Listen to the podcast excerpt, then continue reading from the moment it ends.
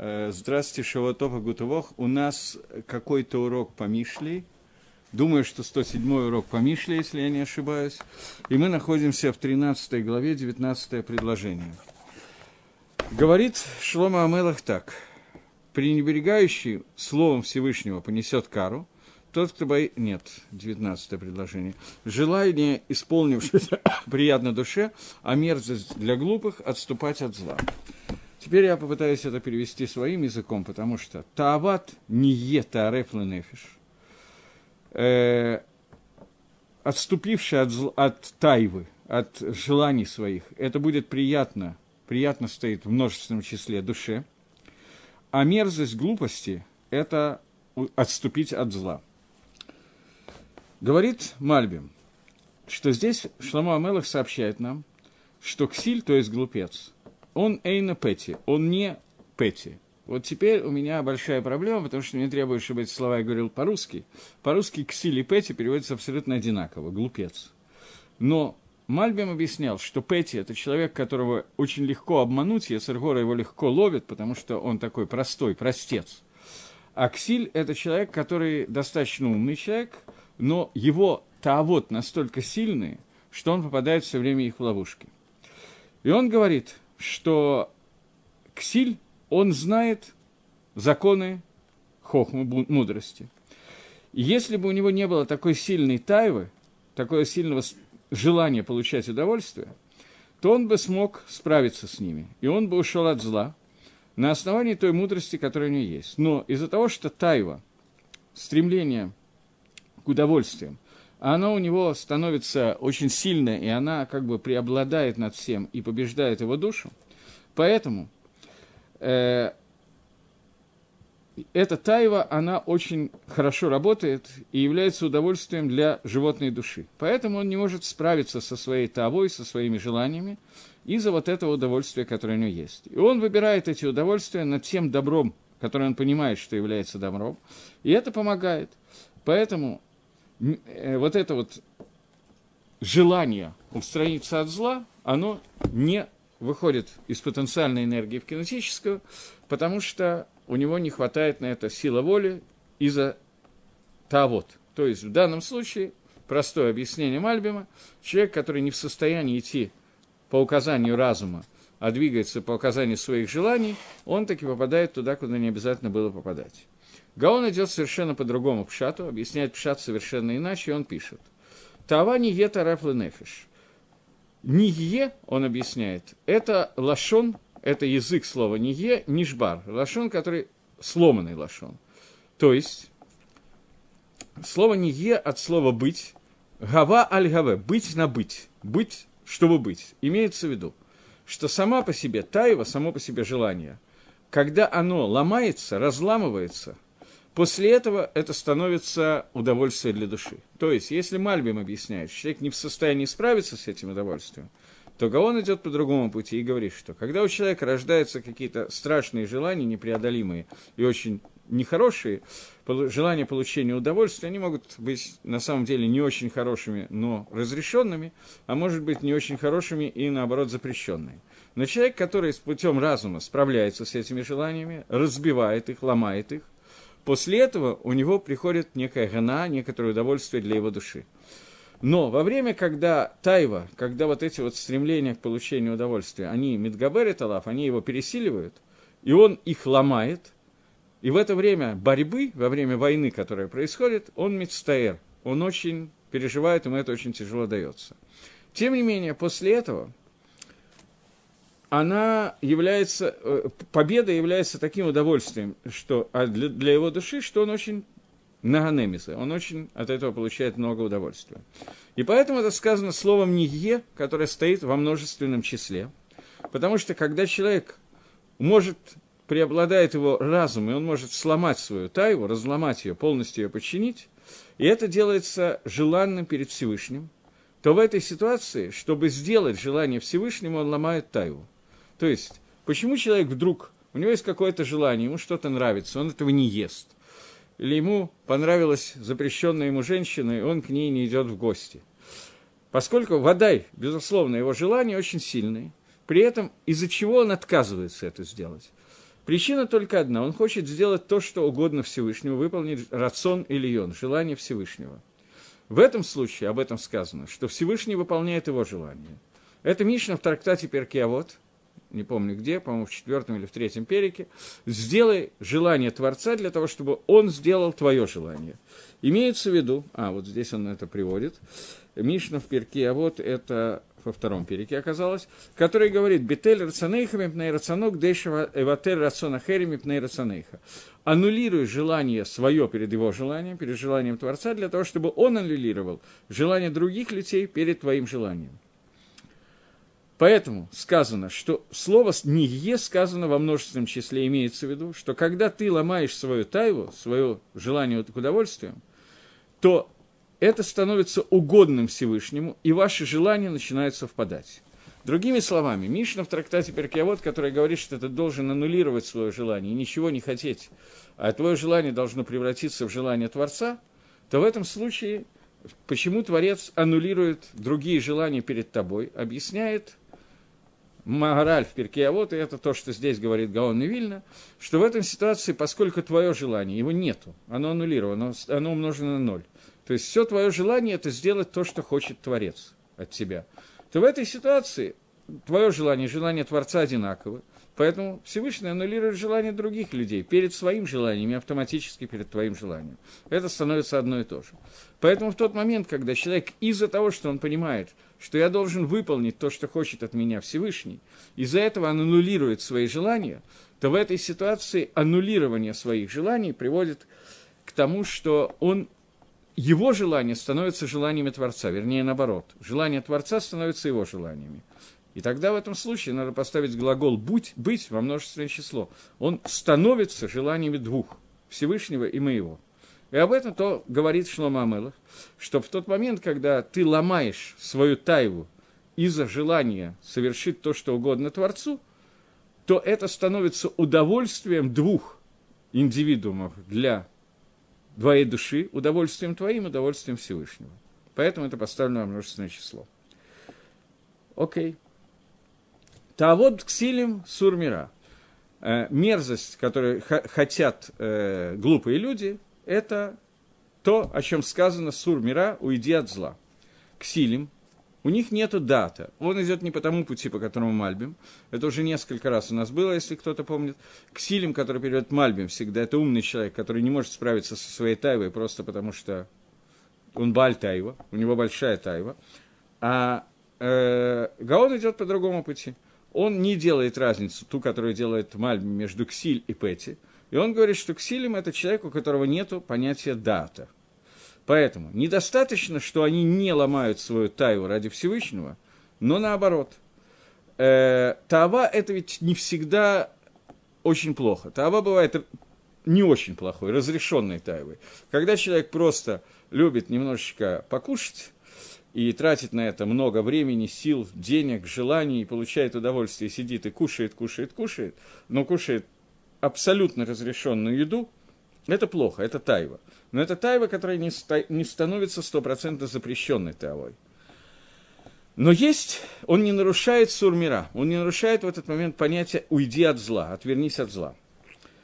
Несмотря на то, что это тайва. Но э, когда есть еще один вид тайвы, и глупцы, они нарушают тайву в двух видах. Не только тайва, которая разрешенная тайва, от которой тоже надо устраниться, но и тайва, которая запрещенная тайва, и они идут к тому, что начинают делать какие-то запрещенные вещи, например, из-за тайвы нарушать кашрут, из-за тайвы можно сделать авейру, который называется эшитыш, и, в общем, все авейрот, которые, почти все авейрот, которые есть в этом мире, они происходят от тайвы. Причем тайва может быть самых разных видов.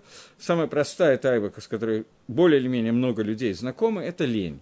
Человеку лень делать какие-то митцвот, поэтому он проводит свою жизнь в состоянии горизонтальном, а не вертикальном.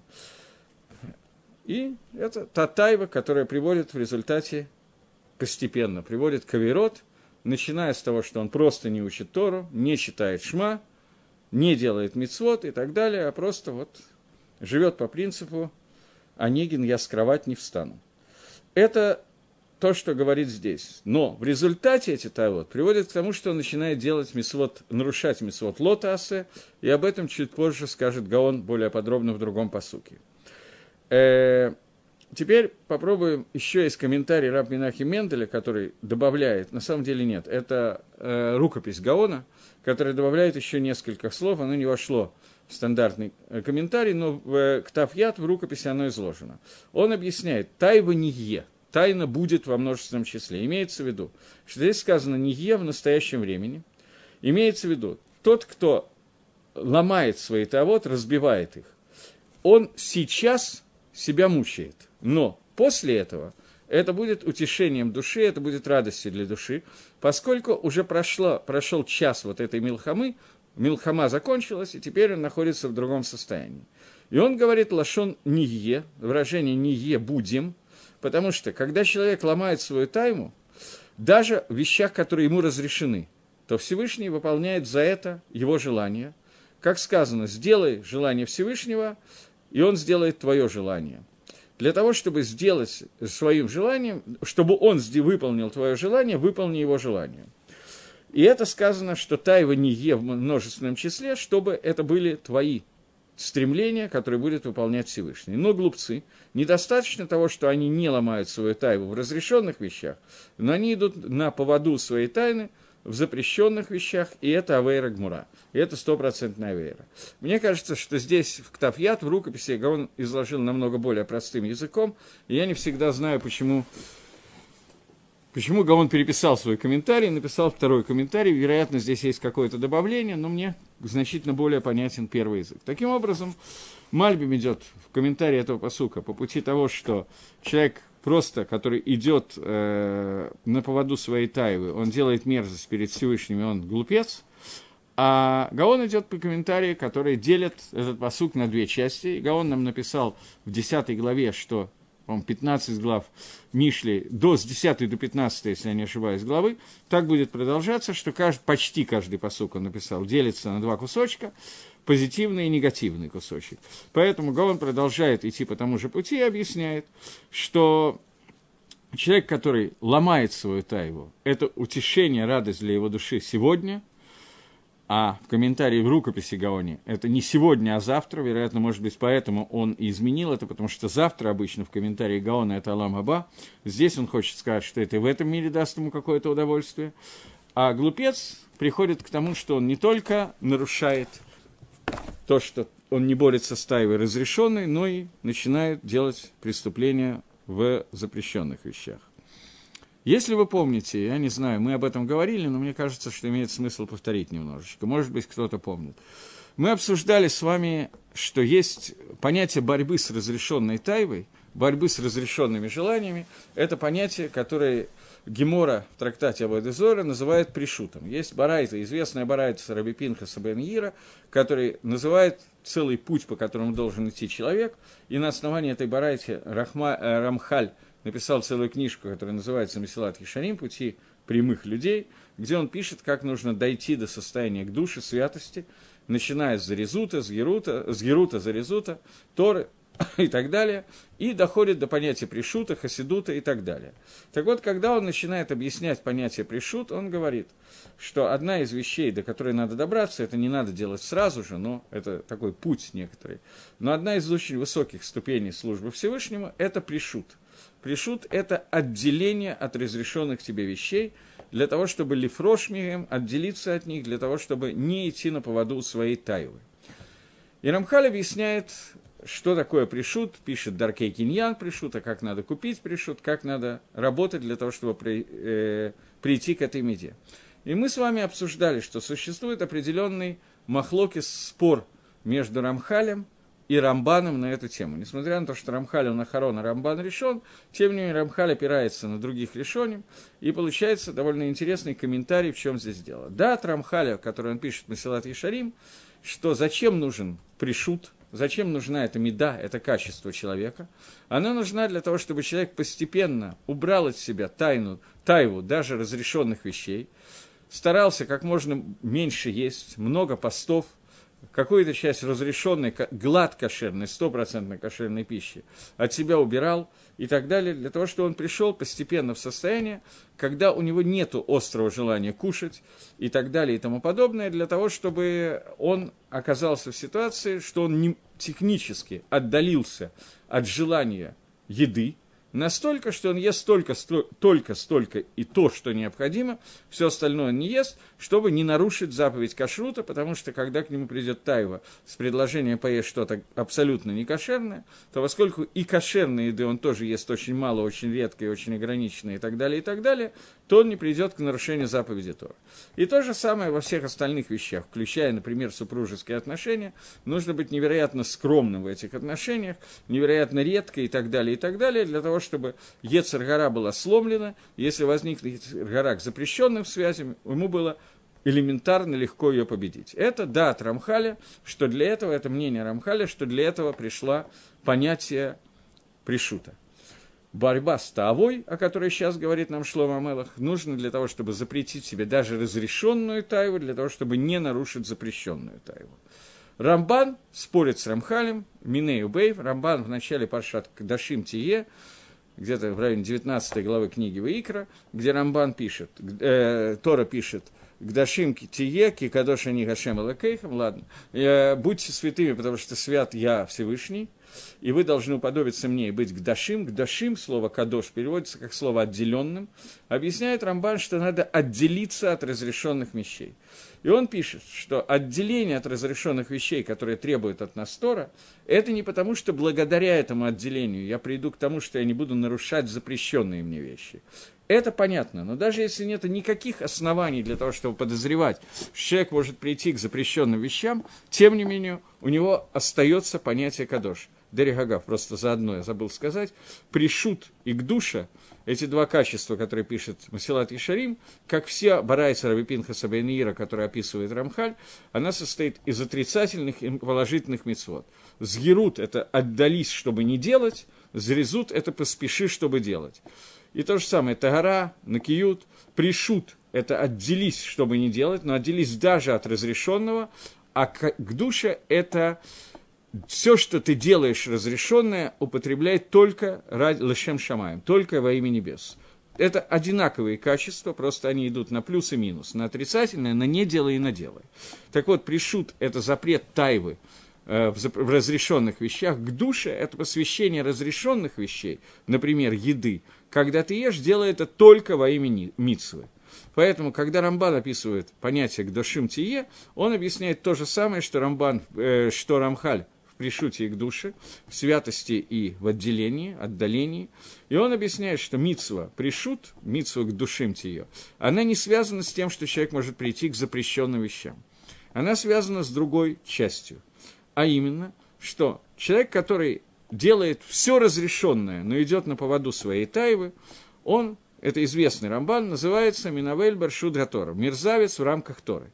Человек может жить, не нарушая ни одной из заповедей Торы, но превратиться в такого вот человека, который полностью Баальтаева, вся его жизнь посвящена тому, чтобы насытиться, и так далее, и так далее. Со всеми вещами, которые связаны с Тавой. И поэтому человек должен ограничить не из-за того, что он должен боиться прийти к запрету Торы, но даже если запрет Торы выведен за скобки и исключен, он все равно должен вести себя в состоянии борьбы с Тайвой для того, чтобы просто не стать Баальтайвой в разрешенном виде. То есть не стать мерзавцем в рамках Торы. Поскольку Фирамбан – Тора требует от человека, чтобы он убрал тайву из своей жизни, независимо от Исур и Гетер.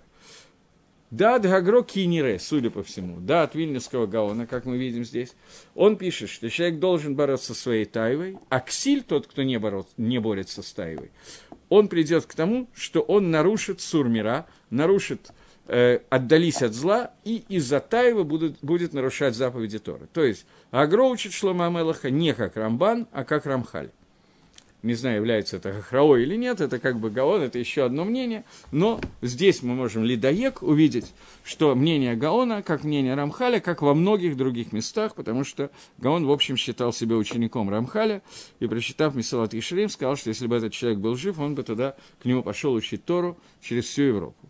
Окей, двинемся дальше. Продолжает Шламо Амелах и говорит по-русски, кто идет с мудрыми, тот будет мудр, а кто дружит с глупыми, будет сокрушен. Это предложение номер Кав из Рим, и он говорит, Галох или Голех – это Хахамим, Вехахам или Юхкам. Здесь есть все время разница между Кри и Уктив. Тот, кто идет вместе с мудрецами, он станет мудрецом. Вареексили Мируа, а тот, кто будет пасти, дословный перевод, глупцов, тот поглупеет. Ему станет плохо, дословно я перевел. Говорит Мальбим, человек, который ходит с мудрецами, он будет учить из поступков мудрецов какие-то вещи, и будет учить из их мудрости и делать так, как говорит им, ему законы Тора, Хохмы. Человек же, который дружит, соединяется с глупцами, он, в конце концов, разобьется – потому что он будет учить от них, как идти вслед Таевы и как стать человеком, который Бааль Таева. И они будут учить его всяким гадостям, и он не будет узнавать законы мудрости совсем. И об этом сказано, что тот, который идет с мудрецами, это один человек, а тот, который пасет к селим, это другой человек. Что вместе с мудрецами не будет им зла сразу же, но только он пойдет вслед, вслед за мудростью. Но тот, который находится с ксилем, с глупцами, у него зло наступит сразу же. Что хохма, сразу же он не станет мудрецом, он будет идти по дороге мудрости, потому что хохма, мудрость, ее тяжело учить, это иногда бросается в глаза. И не так с глупостью, глупость очень сразу же осваивается очень элементарно. Это первый пируш Мальбима. Второй комментарий, он говорит, что Роек Силим – это имеется в виду не, не просто идет с глупцами, а тот, кто является предводителем глупцов. То есть ему кажется, что он ведет, ведет их, что он их ведет и не имеет к ним отношения. Но в конце концов ему станет плохо. И это то, о чем сказано, что будь за навом, будь сейчас, хвостом у, у, э, у, у, вол, у льва и не будь головой у лисицы. То есть комментарий Мальбима говорит, если по-простому, совсем элементарно перевести, что человек, который находится среди мудрецов, он становится мудрее, он учится от мудрости. Человек же, который находится среди глупцов, он учится от глупости и глупеет. Такой простой комментарий. Гаон, в общем, пишет то же самое. Гаон пишет.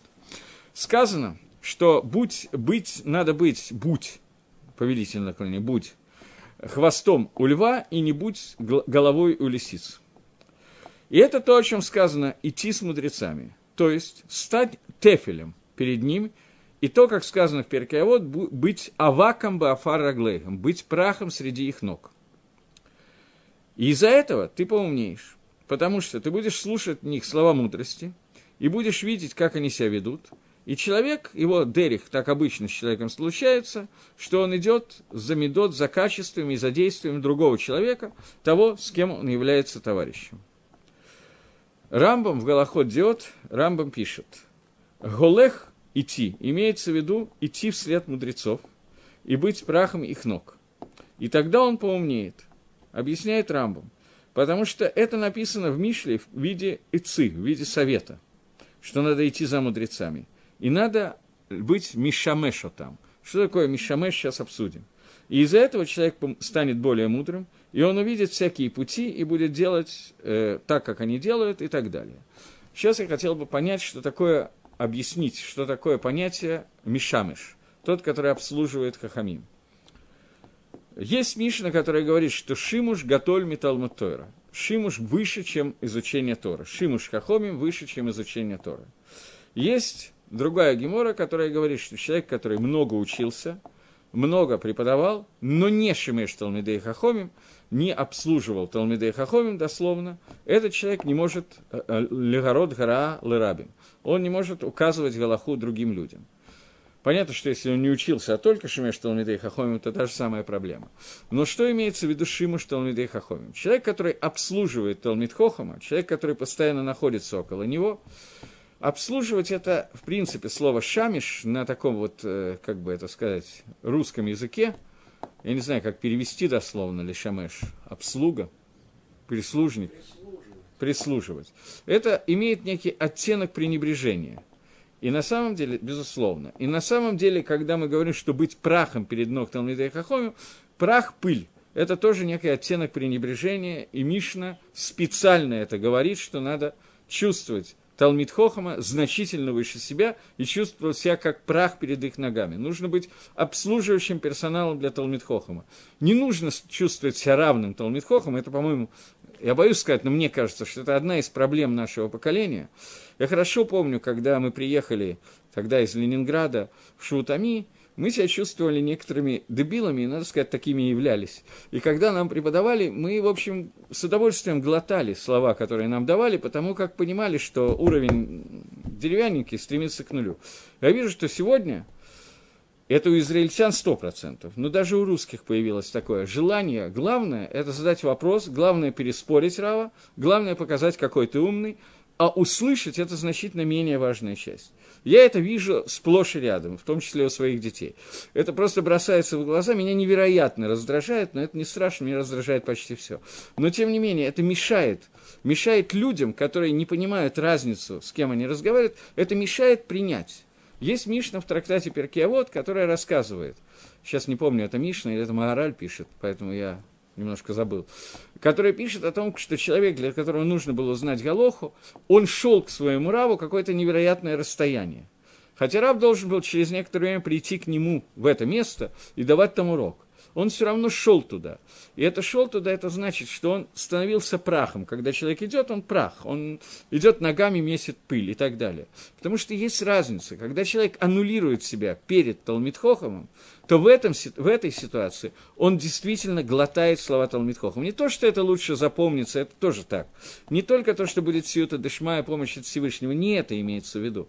Человек должен приготовить себе быть бейт-кибуль, быть сосудом для того, чтобы вместить в себя то, что говорят наши мудрецы. Если он не в состоянии это сделать, если основная его задача показать, какой он умный и как он хорошо умеет спрашивать, то это не прокатит. Просто не, он сказал что-то умное, Рав сказал более умное, потому что Рав более умный. Это, это не то, что нужно. Нужно научиться схватать, ухватывать слова Торы как рассказывается про кого-то из Амараем, я забыл про кого, который стоял у окна, да, что там говорить, Елель Азакен, проще. Елель, который не смог заработать на то, чтобы войти в бейт и лежал на окне для того, чтобы слушать слова Шамаев Тальона, для того, чтобы они вошли в него. Елель в это время был достаточно грамотный человек, и ему нужно было просто впитать, потому что он понимал, что Тора – это Талмитхохам, и иначе Тору нельзя понять.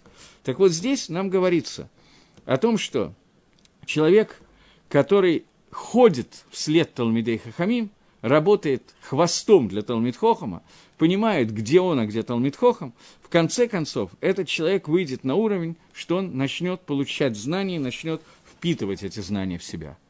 Но человек, который является пастухом, я сейчас перевожу дословно, для э, глупцов, ему станет плохо. Но человек, который роэ, то есть Рош Вакацин, офицер, дословный перевод, глава, у глупцов, и ксилим, и эти глупцы, у них всегда есть проблема прошлого посука. Это те люди, которые не могут справиться с сурмира. Уйди от зла, отстранись от зла. Поэтому, в конце концов, он тоже войдет в это понятие зла и станет таким же ра, как они, таким же злом, как они сами. Или, другое объяснение говорит Гаон, и Руа сделается злом. То есть он сломается вместе с ними, когда Всевышний приведет к тому времени, когда они будут кончаться, то Всевышний его тоже завершит. Э, сейчас, секундочку. Что имеется в виду? Есть такая Мишна в перке, а вот про Рабиоси. Рабиоси рассказывает, что однажды я шел в дороге, и погаш шути Бенадам и Хат. Меня встретил один человек, я на русском. Встретил меня один человек, на русском очень тяжело ее говорить. Амарти, э, а, Омар ли шалом? Он сказал мне шалом. Их зартило шалом, я вернул ему шалом. Сказал ему тоже шалом. Сказал он Раби, из каких мест ты? Ответил я, из места такого-то, такого-то, места, где все Талмидей Хахамим, место Торы и Митсус. Ответил он мне, Раби, хочешь ты поселиться в моем городе, а я дам тебе кучу денег за то, чтобы ты был равом нашего города. Ответил Раби Йоси, если ты мне дашь все золото и все бриллианты, которые есть в мире, то я не буду жить нигде, кроме места Торы. Объясняет Мифоршим, собственно, комментарии излишни, но тем не менее, объясняет комментаторы, что он базировался на этом посуке Мишли, который говорит, что человек, который живет среди хахамим, то хохма к нему пристает, он становится частью этой хохмы, частью этой мудрости. Мудрость имеется в виду мудрость Торы.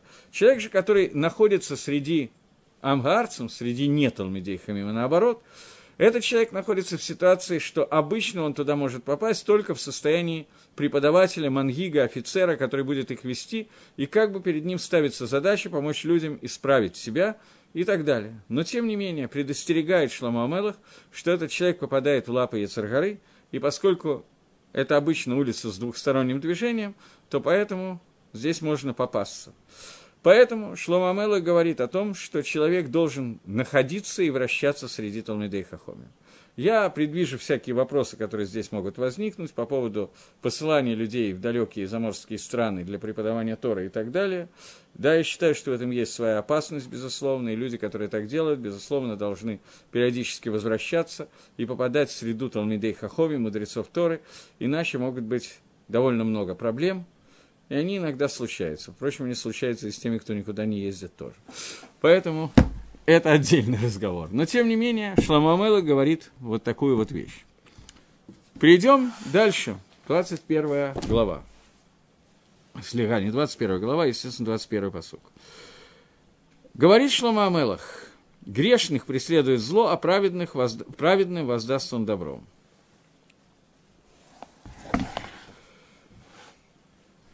Мальбим. В начале Мальбим говорит Шлома Амела, хатоим тирадеф ра, вет садикими шалемтов. Тех, кто делает хет, то есть грех, их преследует зло, а люди, которые цадиким, им будет воздаваться добром. Такое сложное предложение немножко, и говорит Шлома Амелах так, э, говорит Мальбим. Хатоим тирадеф ра. Здесь сказано, что оныш хатоим эйна бами Наказание хатаим, тем, кто грешит, он не приходит от Всевышнего, кимиатола цицераот, потому что от Всевышнего выходит зло. Это первая вещь, на которую надо обратить внимание. Мальбим утверждает, что Шлома Амелах имеет в виду, что зло, которое приходит на нечестивцев, оно не наказание от Всевышнего.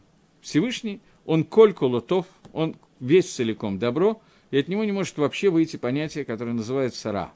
Поскольку ра может быть у того, от того, у которого есть в его основе какое-то понятие зла. У Всевышнего нету. А тогда как приходит наказание на нечестивцев?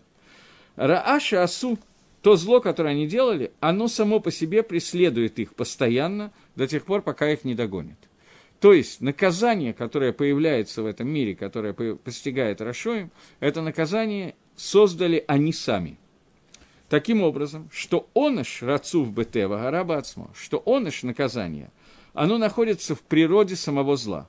Зло, оно само по себе, включает наказание за это зло. Что это такое? Уа сотан гу малахамавит. Это то, о чем говорит Гемора, когда говорит, что сотан и малахамавит – это один человек. Ну, не совсем человек. Это один ангел. Ангел обвинения, ангел сотан, ангел соблазнения человека для Авейра, Ецаргара, он же является малахамавит, он же является ангелом смерти. Было анаха шмимит, элахет мимит, и умертвляет не змей, а преступление. Попытаемся, давайте так, есть такая история, что был какой-то город в Эрец Израиль, в земле Израиля, в эпоху Танаим, которые занимались различными вещами, в том числе у них была авейра, которую они делали, они скрещивали разные виды животных. Работали мичуринами. Скрещивать разные виды животных – это авейра мидарайса, это запрет Торы. И в результате этого запрета появился некое, некое творение, которого никогда раньше не было. Творение, которое называется арот. Творение, которое состоит из смеси змеи и черепахи. То есть она с панцирем, поэтому убить ее очень тяжело, и она ядовита, как змея. С панцирем, как черепаха, и ядовита, как змея. Как она выглядела, я, честно вам сказать, не знаю. Э, Высоцкого была такая песня, то ли буйвол, то ли бык, то ли тур. Так вот это было нечто такое вот, то ли змея, то ли черепаха, но она была безумно ядовита, и никто с ней не мог справиться. И она периодически жалила кого-то, этот человек умирал, и пришли к Раби Ханину Бендоса, чтобы выяснить, что делать вообще, как быть, опасно жить, что, какой выход из положения. Раби Ханина спросил их, знают ли они, где логово этого зверя, Ему сказали, где оно, норка. Он пришел, нашел эту нору, сунул туда ногу. Это вот черепаха-змей укусил его в ногу, и черепаха-змей скончался. Раби Ханина сказал, его спросили, как он это сделал, он ответил, потому что убивает не змея, а грех. А вейра, которую сделал человек, это то, что убивает, несмотря на то, что жалит змея и яд дает змея, но не бывает смерти без какого-то хета. Если человек ни разу не согрешил, то эта смерть исходит, приходит из-за нахаша, например, из-за того греха, который сделал Адама решен первый человек. Таким образом, здесь сказано – что человек, который делает авейру, преступля... делает преступление против желания Всевышнего, он создает мициют, он создает существование в мире, он еще наказание за это, создает смерть, и поэтому преступление, которое делается благодаря Сотану, он же сам Сотан становится Малахамавит, который наказывает за это преступление. Но награда за Митсву, она исходит лично от Ашема, от единства Всевышнего. Это совершенно другая ситуация. То есть наказание создает сам человек, когда делает авейру, но когда человек делает мису, он не строит награду. Награда исходит от Всевышнего. В чем разница? Об этом сказано. Цадиким и шаламтов, что цадиким будет заплачено хорошо. То есть про Рашо им сказано, что хатаим тердофра, за грехи будет преследовать зло. Не сказано, что им плата за грехи – это зло, но праведники, плата за их праведность – это тов, это добро. То есть это идет в качестве выплаты. Даже в, том, тот момент, когда Мицва по своей природе не делает, не творит награду, такое бывает. Есть мецвод, который по своей природе дает награду. А есть мецвод, который по своей природе не дает награду. Тем не менее, Всевышний платит за них, за эти мецвод. Кроме того добро, которое содержится в природе мицвы. Ну, возьмем какой-нибудь самый простой пример. Человек э, помогает какому-то другому человеку, делает ему какую-то табу, то нормальная природа вещей, что теперь человек, которому сделано добро, тоже хочет отплатить добро. Поэтому здесь в Митсве содержится награда за заповедь автоматом. Но есть митцвот, в которых это не содержится. Грубо говоря, надевание твилин. Надевание твилин, в ней не, не видно никакой причины, по которой по законам природы человек должен получить какую-то награду за эту заповедь. Но это чтобы объяснить это, Мальбим приводит пример. Царь приказывает своим рабам, что они не кушали э, какие-то плоды. Вот плоды апельсины вам сегодня кушать нельзя целый день. Потому что это приводит к смерти. Это сам мавит. Это сам мавит, это яд. Они ядовиты. Э, и чтобы они кушали другие плоды, поскольку они полезны для здоровья. Апельсины мы уберем, все-таки какие-то вещи, которые ядовиты, э, мухоморы, чтобы они не ели, потому что они вредны для здоровья, а ели вместо мухоморов, ели какие-то ягоды, которые полезны для здоровья. А они съедают мухомор, они получают наказание от самого мухомора, не от Всевышнего. Но человек, который ест хорошие плоды, кроме того, что это полезно для здоровья, они еще получат награду за то, что они слышали приказ царя. То есть здесь есть двойная награда. Награда, потому что Всевышний нам сказал, что это полезно, и награда, которая дается за то, что мы выполняли митцвот. Давайте здесь обсудим такую тему до того, как затронем Гагро. Гагро идет немножко по-другому, мы Аллаху, поэтому до того, как мы обсудим Вильнюсского Гаона, попытаемся понять такую вещь. Есть вопрос, поскольку Мальбим привел нам в виде э, примеры еду, то поговорим о еде. Опять же, более актуальная тема, все знают, что это такое. Существует понятие заповедей кашрута. Это нельзя есть, это можно есть. Человек, который нарушает заповеди кашрута. В чем, как они влияют на человека? Это вредит ему телу или не вредит ему телу? Это вредит телу или душе? Это не вредит ни тому, ни другому, но просто человек не выполняет миссу Всевышнего. На эту тему есть большой-большой махлокис. Рамбан приводит Ивен который в комментарии на, на Хумаш Паршат Шмини пишет, что человек, который ест некошерную пищу, он наносит себе вред для здоровья, потому что каждый из видов этой еды, оно является самомавит, каким-то продуктом ядовитым, и поэтому Всевышний в Торе написал, что нам можно есть, что нельзя, для того, чтобы мы знали, как нужно соблюдать технику безопасности во время еды. Это пишет Эвенезер, пишет это. Рамбан приходит полон возмущения праведного и начинает рассказывать, насколько это неверно. Главное его тана, что Тора – это не книга о вкусной и здоровой пище. Она не пришла для того, чтобы сказать нам, вот это кушайте, это вам полезно, это не кушайте, это вам вредно. И он приводит доказательства, доказательства э, научно-технический эксперимент. Он говорит, мы видим массу народу, нееврейского вероисповедания, которые жрут, что попало, здоровые, как лошади. И Лаумадзе мы видим много евреев, которые тщательно соблюдают кашрут, и только не пальцем они уже разваливаются, болит здесь, там и тут. И он пишет, что Бывадай на 100% Тора не пришла сказать нам, что это полезно для здоровья, это вредно для здоровья. Интересно, что и Рамбан, и Минезра оба были врачами по профессии. Но у них вот такой махлок с Минеюбей. Рамбан пишет, что некошерная пища не наносит ущерба телу. Мы, к сожалению, с вами сегодня можем добавить то, что Рамбан не знал – Потому что эксперимент за это время вырос, не про нас будет сказано. И мы знаем много евреев, которые нарушают кашрут так же, как не евреи, и тоже не страдают с различными заболеваниями, здоровые, как лошади и так далее. Есть и те, которые не здоровы, но это не обязательно связано с кашрутом, как мы уже видели много раз. Таким образом, мы видим, что не запрет, запрет Торы это пришел не для того, чтобы нам сказать, что это вредно, это полезно. Я иду все-таки по Магалаху, который дает Рамбан – мне он значительно ближе и понятнее, хотя существует мнение Венезера тоже. Продолжает Абарбанель, приводит этот комментарий Рамбана на Тору и начинает рассуждать дальше. И задает такой вопрос. А чему вредит некошерная пища? Отвечает, телу она не вредит, по Рамбану, она вредит душе человека. И вред, который наносится ленефиш, его невозможно почувствовать, его невозможно проверить, у нас нет никакого индикатора для того, чтобы его измерить, но мы видим, что это наносит вред душе человека, и это то, что запрещает Тора. После этого Ахроним задает такой вопрос. Что именно наносит вред в некошерной пище, которую съедает еврей?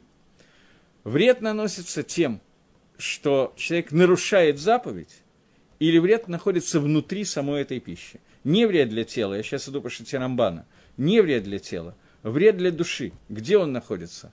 В некошерной пище самой по себе она просто вредит сама по себе, или она вредит, потому что Всевышний не разрешил ее кушать. В чем разница? На первый взгляд, это одно и то же. Разница в том, что если человек имеет право ее кушать, то это наносит вред его душе или не наносит вред его душе. Как это может произойти? Человек умирает от голода, никакой другой еды нету, и это состояние пикох нефиш состояние спасения человеческой жизни, когда у него есть митсва кушать некошерную пищу. Митсву он выполняет. Это вредит его душе или не вредит его душе. Это хакера, исследование, которое делает охроне. Э, на эту тему есть определенный махлокис, спор. Есть Гагаот Ашри, который пишет, что, э, во-первых, есть Мидраш. Ну, Мидраш, на основании которого Гагаот Ашри это и пишет. Что когда родился человек по имени не знаю, какое имя у него было, когда он родился, у него было семь имен, написанных в Торе, но в дальнейшем наиболее употребимое имя, которое мы знаем, это Маширабейну. Когда Маширабейну был маленьким, и дочка фараона вытащила его из воды, то Мидраш рассказывает, что он плакал, потому как хотел покушать немножечко, ребенок маленький, трехмесячный, и нужно было его покормить. Он отказывался брать грудь у всех египтянок подряд, до тех пор, пока ему не привели его маму, еврейскую женщину, от которой он взял грудь. Почему? Потому что Всевышний не хотел, чтобы Маширабейну, уста, которые будут говорить с Шехиной, с божественным присутствием, уста, через которые будет дана Тора народу Израиля, чтобы в эти уста попала капля некошерной еды. Мы видим, что некошерная пища сама по себе вредила Маширабейну, потому что заповеди – это было спасение жизни. Он был ребенок, он не был хаяк мицвод, он не был обязан выполнять мицвод, и кроме всего прочего, это было до дарования Торы, когда заповедей кашрута еще не было.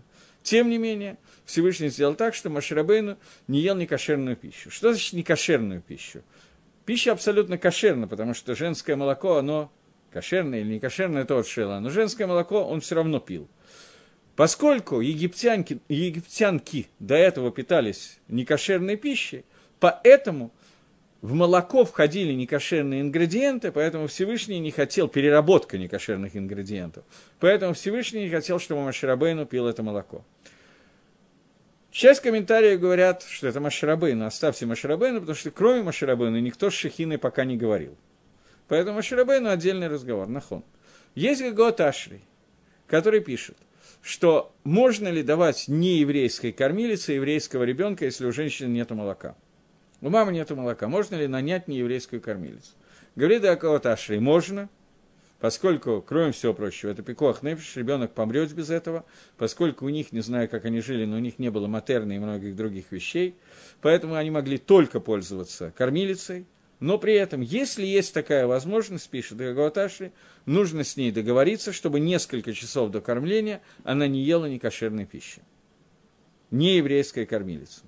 Здесь видно много вещей. Ребенок пикох нефиш, спасение жизни, он не хаяв мицвод, не еврейская кормилица, имеет полное право нарушать кашрут, и тем не менее, по мнению Галаташри, су, вообще не кошерные ингредиенты влияют на то, что ребенок потом, ему не надо этого делать. Почему ему не надо на это делать? Галаташри считает, что это связано с тем, что у него образуется некая тума, некая нечистота, которая будет ему мешать воспринимать слова к душе.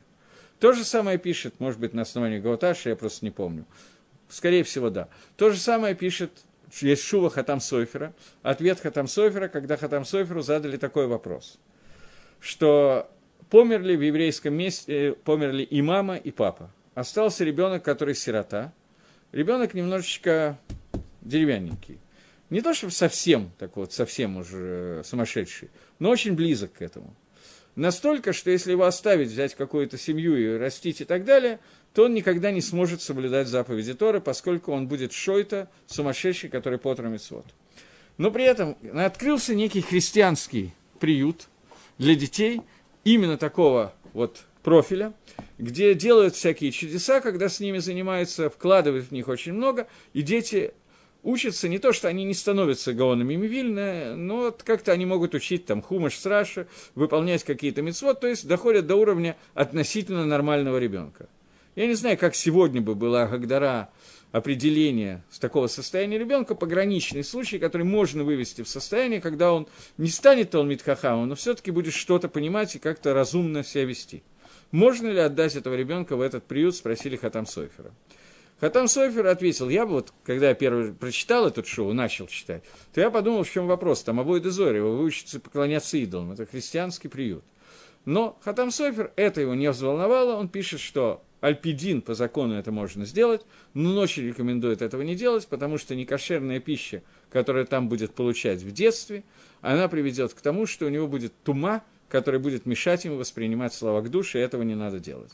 Речь идет о ребенке, который сейчас ребенок и свободен от заповедей, и если он вырастет в том состоянии, в котором он вырастет, он тоже окажется свободным от заповедей по причине того, что он болен. И тем не менее, Хатам Сойфер не разрешил это делать. На основании, думаю, что он приводил эти Агауташи, это было много лет назад, не он писал шоу много лет назад, я ее читал много лет назад, поэтому я не помню, приводил ли он Агауташи, но почти наверняка да. Вот, поэтому получается такая ситуация, что есть целая группа охроним, которые считают, что некошерная пища сама по себе обладает свойством делать туму. Тума происходит от слова атум. Атум – это закупорка. Тума обладает свойством закупоривать душу человека, когда он не сможет быть восприимчив к словам святости. Теперь, возвращаясь к нашему посуку, что здесь говорит нам Шламо Амелах? Он говорит, что зло само по себе – его, э, грехи сами по себе, их будет прис... за, за ними вслед идет зло, которое преследует человека, и объясняет Мальбим, что это не то, что Всевышний наказывает. Зло порождается авейрой, которую сделал человек, и оно будет прилеплено к этому человеку постоянно. Он привел пример в виде еды, поэтому я немножечко поговорил о том, как заповеди кашрута влияет. То есть само по себе нарушение, даже без авейры – оно влечет за собой вот такие вот наказания, но тем более преступления, в котором есть авейра. Я как-то, меня попросили на семинаре несколько, много лет назад это было на семинаре, меня попросил один человек, даже не представляете, как я обрадовался, когда я получил такую просьбу, дать урок про кашрут.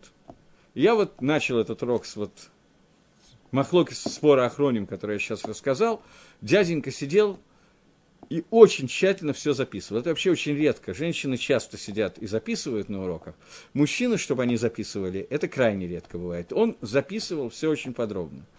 После этого мы перешли к рассказам всяким уже голоход кашрута там и так далее. Он все внимательно писал, и вдруг в конце урока он сказал, нет, говорит, у нас на Украине это все не пройдет. Я жду очередного вопроса, что у нас негде купить кошерную пищу, я уже подготовлен, я буду рассказывать, где есть кошерные магазины, где можно заказать, и тут дяденька высказался. Потому что у нас постоянно по телевизору объясняют, что свинина выводит э, радиацию из организма. Я был в нокауте, я потерял дар речи на некоторое время и понял, что не спорить, не обсуждать здесь нечего. Не имеет никакого значения, правда это или нет – но это дяденька, который просил урок по кашруту, это для лектора просто такое счастье, такой урок, он готовится, дает, и вот такая вот, это был просто даже не оплюха, а нокаут полный. Потому что по телевизору говорят, откуда ты знаешь, что говорят по телевизору на Украине? Очень может быть, что там такое говорят. Что свинина, она выводит радиацию из Украины, и все, соблюдать кашрут невозможно. Я понял, что беседа не имеет никакого смысла. Но, тем не менее, это то, что сейчас сказал нам Шлома Амелах, это очень сильная вещь что зло находится внутри самой Авейры, и сама по себе Авейра рождает зло, и это зло, которое, как вот этот вот смесь между змеей и черепахой будет убивать, потому что убивает сам грех, а не, а не яд, который находится внутри черепахи. Еда, которую человек ест, она вредна сама по себе, но человек, который выполняет какую-то мицву, кроме того, что внутри мицвы есть польза для человека, может быть, и для тела тоже – но кроме этого, есть награда, которую дает царь, имеется в виду Мелах Малхай Амлахим Акодыш Буругу, за каждую митцву, которую делает человек, есть отдельная награда. Поэтому, кроме автоматической пользы от митцвы, которая существует, безусловно, кроме этого существует еще, и это главная награда, награда, которая находится от Всевышнего. Теперь посмотрим, как объясняет это Гаон. Мне так кажется, что он очень близко идет к этому Магалаху, но он начинает вводить еще одну вещь, которую попытаемся сейчас разобрать. Он говорит, что тех, кто совершил грехи, их преследует зло. Как уже сказано, что, где это сказано, я не помню, э, раньше это было сказано в шестой главе, где сказано, что, э, попробуй переведи, э, сейчас, Верашати салев хатаат. Зло, рашаидство, оно является маслулем, как Маслуль? Видали? Путь. А, маршрут. Она прокладывает маршрут грехам. То есть, из-за того, что человеку не хватает заповеди Асе, существует, мицвод делится на две группы, да? Мицвод делай, мицвод не делай. Нарушение мицвод делай, как, как таковое, битуль, а? Бит, да, битуль, аннулирование заповеди Асе – за него Тора не предписывает наказание. Человек, который не, не выполнил какой-то митсвасе, он за это не наказывается. Например, человек не прочитал Шма, наказания за это нету. Может, зря я это говорю так вслух. Но, тем не менее, наказания за это нету. Очень зря. Тем не менее, Тора, Гива, Лельмота, не царих, мы не можем изменять слова Торы. За битуль митсвасе нету наказания, но если человек нарушил хоть одну заповедь Лотаасе в своей жизни – то его накажут заодно с ней за все осе, которые он не сделал. Так что я убрал преткновение перед слепым. Вот. И поэтому он говорит, что это причина, но человек, который нарушает заповедь, не выполняет заповедь осе, ленится выполнить заповедь осе, или по какой-то другой причине выполняет, это является причиной, которая приводит его к состоянию раша. То есть, невыполнение заповеди делай приводит к нарушению заповеди не делай. То же самое здесь из-за тех грехов, которые сделал человек, которые он обычно делает, то есть большая часть людей, во всяком случае Гаон Мивильна так считает, что большая часть людей не нарушают заповеди Лотасы, они не нарушают заповеди не делают. Но очень много людей не выполняют заповеди дела и не гонятся за заповедями дела.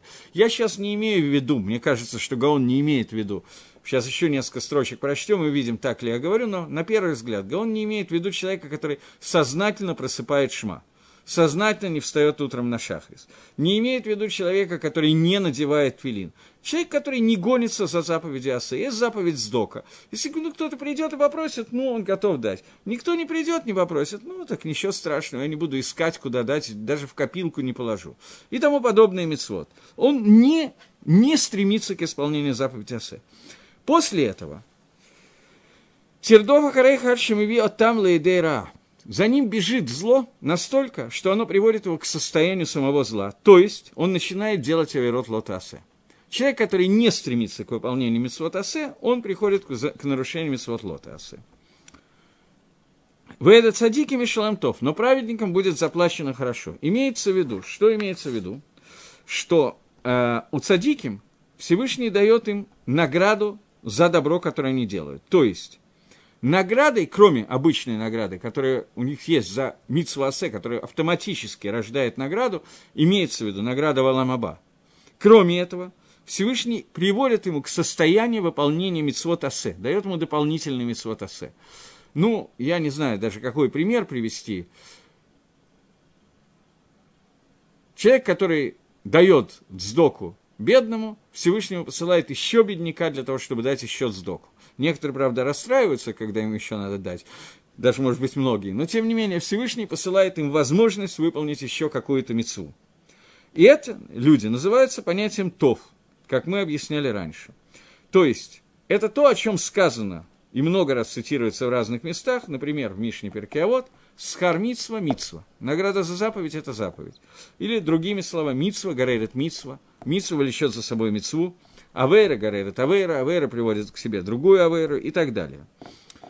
Здесь в хедерах, где учатся маленькие дети в возрасте там, 3-4 лет, им делают такую картинку, паровозик, который ведет много-много вагонов – по железнодорожному пути, и на каждом вагоне написана какая-нибудь мецва. Первая митсва, натилат едаем, вторая митсва, аля цицис, благословенец цицис и так далее. И надпись, что митсва горерит митсва.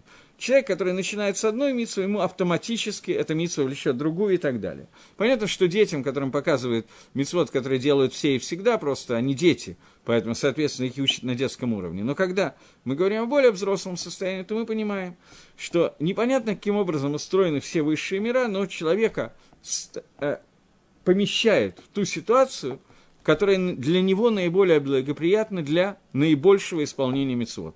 Поэтому каждая митцва делает так, что он попадает в ту ситуацию, которая наиболее благоприятна для следующей митцвы. И это то, о чем здесь сказано, что награда за митцву митцву. И еще другой комментарий. Что означает, что грехи влекут за собой зло? После тех грехов, которые человек сделал, они влекут за собой зло, и они забирают человека из этого мира до времени. То есть, что авиарод приводит к смерти человека до нужного времени. И об этом сказано в Геморе, Садик, э, в Геморе Хагига, что есть человек, который умирает без суда. Умирает до того времени, когда по суду он должен был умереть. Из-за авиарод, который он сделал. И об этом же сказано в книге Зогар, что бывает такая ситуация, что мавит, смерть, она приводит к скуту, она приводит к... Скут – это на, к заслуге. Бывает смерть, которая является заслугой. Что имеется в виду? Что бывают люди, которым хорошо, чтобы они умерли раньше времени. Для чего это делается? Для того, чтобы они не сделали лишних аверот. Поскольку мы видим, что этот человек продолжает делать авейру за авейрой и так далее, то самое удачное, что может он сделать, он может умереть чуть-чуть раньше, чтобы его количество аверот не перешло в какое-то жуткое качество. И тогда остаются годы жизни, которые не прожиты. А годы жизни, которые не прожиты, они не могут пройти просто так. Всевышний не может убрать. Он использует закон Ломоносова Лавазье о сохранении энергии. И поэтому, если у кого чего будет, то у другого столько же прибудет. Соответственно, цадиким должны получить эти годы жизни, которые ушли из мира, поскольку они потратят эти годы на мицвод. И об этом сказано, что... Неважно, цитаты я пропущу, потому что у меня не очень есть время. И получается ситуация, я хотел здесь рассказать, есть такая Гемора в трактате Брахот, на дафе в районе Нун с чем-то. Гемора приводит два дапим пересказа самых разнообразных снов, которые очень хорошо учить с помощью Фрейда, но мы не будем этим заниматься. Там самые разнообразные сны. И вот один из снов человек увидел во сне, как он Баль на Араме Руса, как он жил половой жизнью с обрутившейся девушкой – Б, э, нет, это другая. Балия Шитыш, начнем с другой гемора, второй не надо. Человек, который сделал авейру с замужней женщиной. Но ему не приснилась какая-то конкретная женщина, с которой он делает авейру, а просто ему приснилось, что он сделал авейру с замужней женщиной. Если не считать эту гемора, то, на первый взгляд, плохой сон, поститься надо. Гемора говорит, что этот сон обозначает, что он получает удел в будущем мире. Точка. Почему? Объясняют комментаторы, там много непонятных гемор, все сны там абсолютно непонятно. Объясняют комментаторы, мораль, все, ну все, в общем, объясняют одно и то же, что это означает, что он получает свой удел и удел своего товарища. Что значит получить свое дело своего товарища? Это Эшетыш, это не его жена, и он получает ее. Он получил удел своего товарища. Это значит, любой цадик он получает в будущем мире награду за свои, свой хелек, свой удел, и удел Раши, который теряет награду в будущем мире. Этот удел не проходит просто так, его получает кто-то из садиким. Поэтому человека, которому это приснилось, это означает, что ему во сне показали, что он получает награду в будущем мире. Э, теперь, здесь объясняется, нет, там, там много непонятного, там э, сны о том, что человеку приснилось, что он совершил акт с уткой и так далее, с мамой, каждый, все эти сны очень хорошие. Что это означает? Каждый раз нужно понять объяснение, но не самая обязательная часть Талмуда, которую надо учить прямо сейчас. Так вот, говорит дальше, говорит Гаон Мивильна. Он говорит, сейчас одну секундочку – что праведник, о каком праведнике идет речь, что он получает награду за Рашу. Праведники, который пытался убедить нечестивца, у меня есть две минуты. Праведник, который пытался убедить нечестивца, сделал ему митцвот хок таких это митеха, упрекай своего товарища и не понесешь за него награду. Он пытался убедить его не делать какую-то авейру и не смог это сделать. Тогда он получает награду или, допустим, более простая ситуация, он пытался убедить человека э, выполнить какую-то митсву, поучить Тору, прочитать Шма, надеть тфилин, неважно, какую-то митсву асе. Тот человек отказался это сделать. Праведник получит награду за его митсву, которую второй не сделал, он получит за это награду. То же самое с Висвот Лотаса, но более сложным путем. Таким образом, Гаон учит этот посук, мне надо кончать, поэтому я сокращусь. Гаон учит посук так. Он говорит, что грехи, они преследуют, с ними идет зло вместе с ними, но цадику будет заплачено добром. Цадик получает плату не только за свой циткус, но за те попытки, которые он сделал убедить Рашу уйти со своего пути. У него не получилось, но он получит награду за те мецвод, которые он пытался убедить Рашу сделать эти мецвод. Вот, на этом мне надо закончить. До следующей встречи в эфире. Всего доброго.